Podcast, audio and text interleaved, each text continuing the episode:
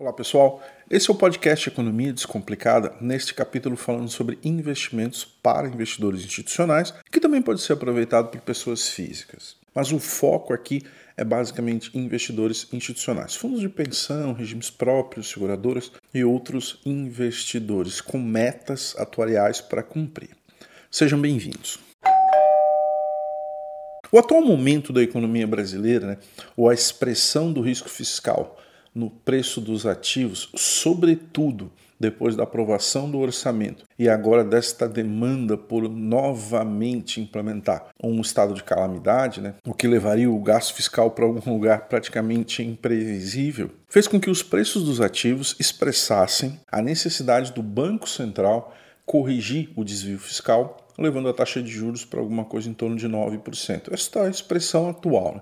Eu acredito que talvez isso ainda vai estressar um pouco mais. Só que do ponto de vista dos investidores institucionais, isso abre uh, duas oportunidades diferentes né, dentro dos mesmos títulos públicos. E quais são essas duas oportunidades? Vamos pegar o exemplo, então, como eu falei, do Tesouro 2026.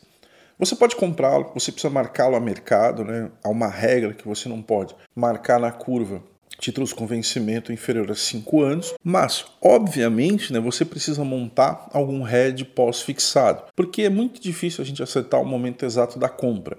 Esse 8,70 pode ir até 9, 9,5, talvez até 10%, a depender das próximas discussões no Congresso sobre como vão lidar com o problema fiscal. E você pode fazer uma proteção né, com algum hedge pós-fixado. E se você acredita que esse problema vai se resolver, no momento em que a solução começar a se encaminhar, você desmonta o RED pós-fixado e aproveita a valorização do fechamento da curva e do aumento do preço unitário desses títulos. Evidentemente que cada um tem que avaliar né, qual o tamanho da posição que pode colocar, se o tamanho da posição ela está intimamente ligada ao ALM e o quanto você consegue correr de risco né, dentro da sua crença de que esse evento pode acontecer. Mas é uma oportunidade. Você comprar esses títulos que estão expressando próximo de 9, se você acredita que isso deve vir para 6, tem aí um prêmio para a ser capturado. Não é nada é, expressivo, né? a duration desses títulos é bastante curta, mas há sim um prêmio a ser capturado num ativo de baixíssimo risco.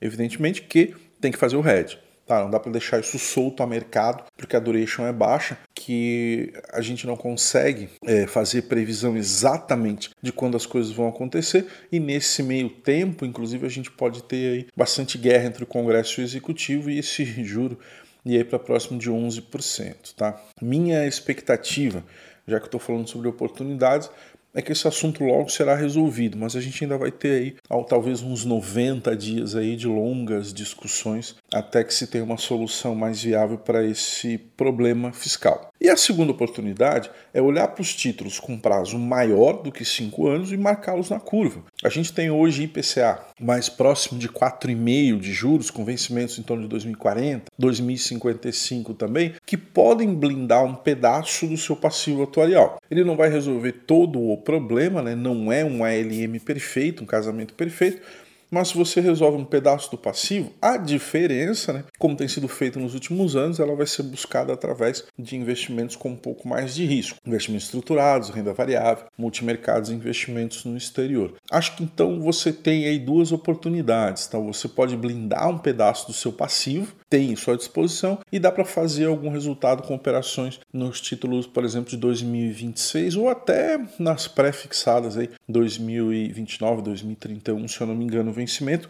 que estão com a mesma dinâmica. Tá? Elas estão expressando uma Selic em torno de 9, deve subir um pouco mais, mas isso tende a se resolver. A não ser que você acredite piamente que os políticos vão de braço dado para o precipício, né? acho que aí existem duas oportunidades de investimentos para investidores institucionais, que têm compromissos atuariais né, para entregar num cenário aí bastante turbulento.